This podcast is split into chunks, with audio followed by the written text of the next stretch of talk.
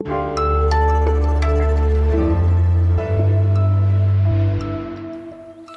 Russian regime is aggressive abroad and oppressive at home. Das russische Regime ist nach außen aggressiv und nach innen oppressiv. Das sagte NATO-Generalsekretär Jens Stoltenberg heute beim Treffen der NATO-Außenminister.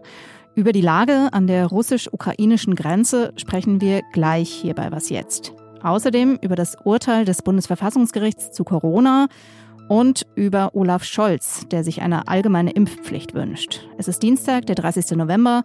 Ich bin Munja Malbock und der Redaktionsschluss ist 16 Uhr.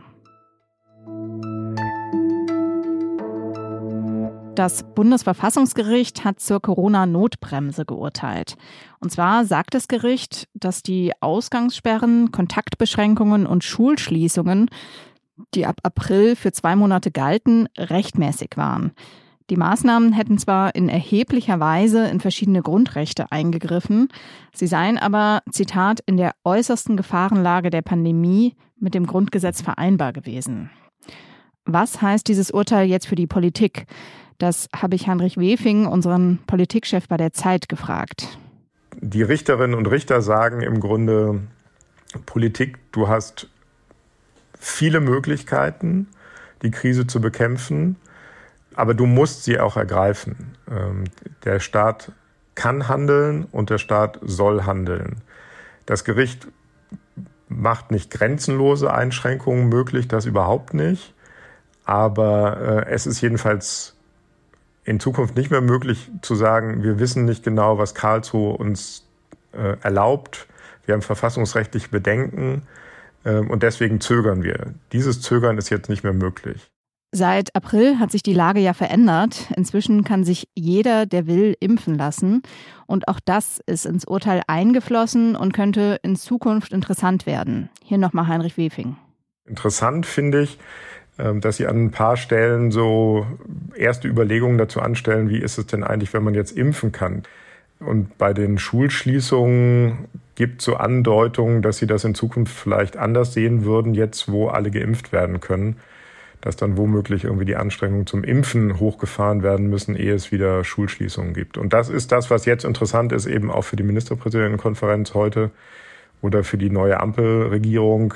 Politiker der amtierenden Bundesregierung haben das Urteil begrüßt, darunter Gesundheitsminister Jens Spahn von der CDU und Innenminister Horst Seehofer von der CSU. Enttäuscht äußerten sich die FDP-Politiker Wolfgang Kubicki und der designierte Justizminister Marco Buschmann. Der Grundschulverband warnte nach dem Urteil vor neuen Schulschließungen. In der Vergangenheit hätten Schulschließungen gezeigt, wie wichtig die Schulen im sozial-emotionalen Bereich und für die Bewegung der Kinder seien.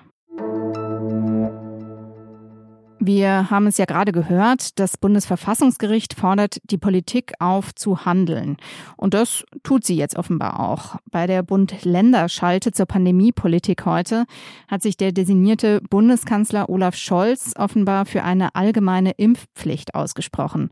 Das berichten mehrere Medien und berufen sich dabei auf Teilnehmerkreise. Scholz habe eine fraktionsübergreifende Initiative aus dem Bundestag gefordert. Dort sollen die Abgeordneten ohne Fraktionszwang über die Impfpflicht abstimmen. Bis Ende Februar soll die Impfpflicht dann umgesetzt werden. Scholz forderte bei den Bund-Länder-Beratungen auch eine 2G-Pflicht im Einzelhandel. Die Situation an der Grenze zwischen Russland und der Ukraine spitzt sich zu. Eine große Zahl Soldaten soll an die Grenze verlegt worden sein. Der ukrainische Außenminister Dmitry Kuleba spricht von 115.000 Soldaten, die im Grenzgebiet auf der russischen Seite sein sollen. Die Ukraine befürchtet einen Einmarsch Russlands. Das wird auch eines der wichtigsten Themen sein beim Treffen der NATO-Außenminister, das heute begonnen hat und das morgen weitergeht. Über diese Lage an der Grenze spreche ich jetzt mit Michael Thumann, dem Russland-Korrespondenten der Zeit. Hallo Michael. Hallo Munja. Was ist denn genau über die Situation an der Grenze bekannt? Was man weiß, ist, dass etwa 40 ähm, Bataillonsgruppen von russischer Seite an die Grenze vorgerückt sind ins Grenzgebiet. Ähm, das sind so etwa knapp unter 100.000 äh, Soldaten wahrscheinlich, also etwas weniger als der ukrainische Außenminister gesagt hat.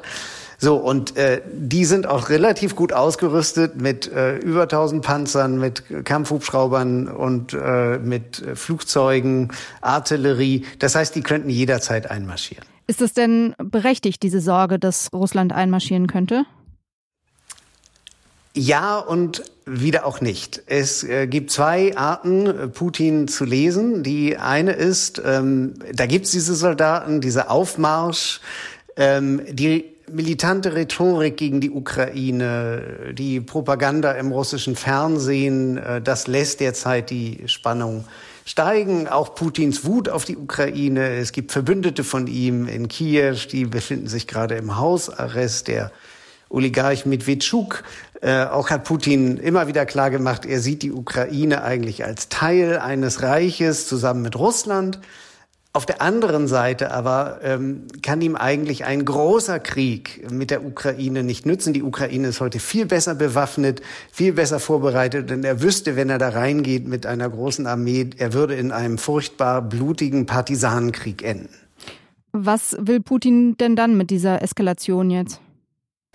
Es gibt durchaus die Möglichkeit, dass er einfach den Westen und die Ukraine erpressen will.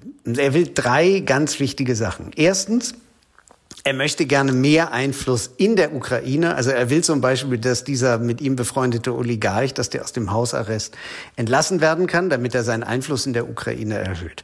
Er will zweitens Nord Stream 2 durchboxen. Das ist ein besonderer Wunsch an die Deutschen, die Zertifizierung von Nord Stream 2 möglichst schnell durchzudrücken.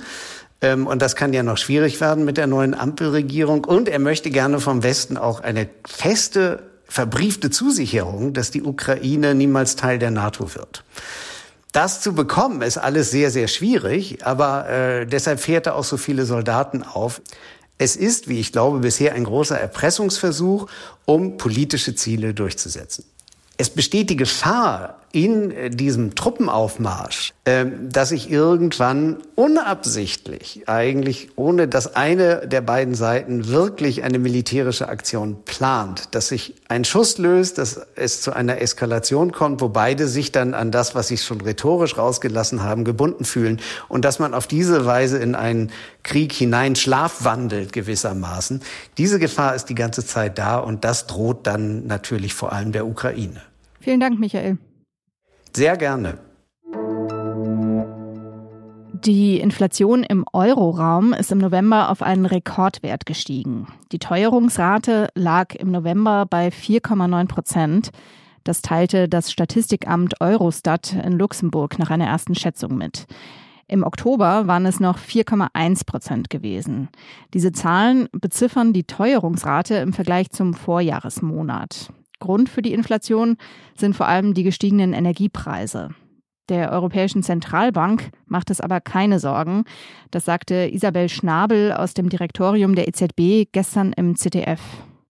Wir gehen davon aus, dass im November der Höhepunkt der Inflationsentwicklung erreicht ist und dass die Inflation im kommenden Jahr wieder allmählich zurückgehen wird, und zwar in Richtung unseres äh, Inflationsziels von zwei Prozent. Und insofern kann man eigentlich keine Hinweise darauf sehen, dass die Inflation außer Kontrolle gerät. Was noch? Zwei Grad und Schneeregen. So sah das Wetter heute in Berlin aus. Ich habe, nachdem ich auf dem Weg zur Arbeit auf dem Rad nass geworden bin, eigentlich den ganzen Tag überlegt, was mich aufwärmen könnte und was mir gleichzeitig gute Laune machen würde. Hier kommt das Ergebnis, vielleicht ist ja was für Sie dabei. Heißer Orangensaft mit Zimt und Nelken, heißer Kakao, also so richtiger mit bitterem Kakaopulver und dann ordentlich Zucker rein. Und mein persönlicher Favorit, rauchiger schottischer Whisky. Da hängt die wärmende Wirkung natürlich von der Menge ab. Das war's für heute hier im Podcast. Wenn Sie bei Ihrem Feierabendgetränk eine Beschäftigung brauchen, dann können Sie uns schreiben, wie immer an wasjetzt.zeit.de. Ich bin Munja Maybock und wünsche Ihnen einen schönen, gemütlichen Abend. Tschüss.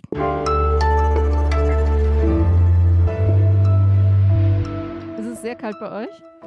Ähm, wir haben heute einen Wintereinbruch. Ich bin eben gerade mit dem Fahrrad durch äh, einen Schneeblizzard gefahren, der es echt in sich hatte und es mich fast vom Rad geweht hat.